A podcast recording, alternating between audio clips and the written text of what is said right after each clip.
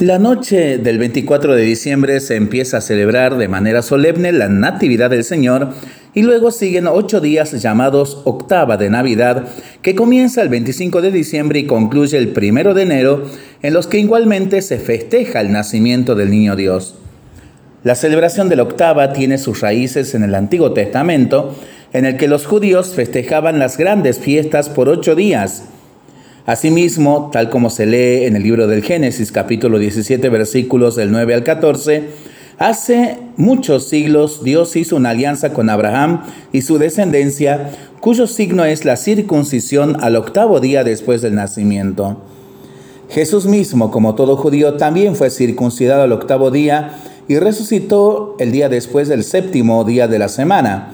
Es así que la octava, ocho días, sigue siendo una tradición muy importante en la iglesia y por ello se ha establecido solo dos en el calendario litúrgico, la octava de Navidad y la octava de Pascua. En la octava de Navidad también se celebran las siguientes fiestas importantes. 26 de diciembre, San Esteban.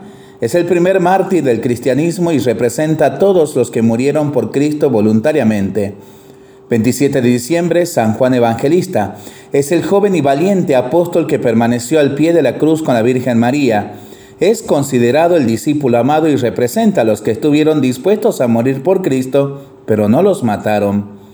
28 de diciembre, los santos inocentes representan a los que murieron por Cristo sin saberlo y a los millones de bebés que mueren hoy día con el aborto. En este año, el 30 de diciembre, se celebra la Sagrada Familia, quien es modelo para todas las familias y símbolo de la unión de la Santísima Trinidad. Y el primero de enero concluye esta octava con la celebración hermosa de Santa María, Madre de Dios. Todos los títulos atribuidos a la Virgen María tienen su raíz en este dogma de fe. Le pidamos al Señor la fuerza para vivir con mucha alegría estos días de Navidad. Lo seguimos rezando y pensándolo en familia y entre amigos. Mientras lo hacemos, pedimos al Señor su bendición, le seguimos pidiendo por el fin de la pandemia, de las guerras y por el buen tiempo para nuestras vidas, nuestros animalitos y nuestros campos. Y nosotros responsablemente nos cuidamos y nos comprometemos a ser verdaderos instrumentos de paz.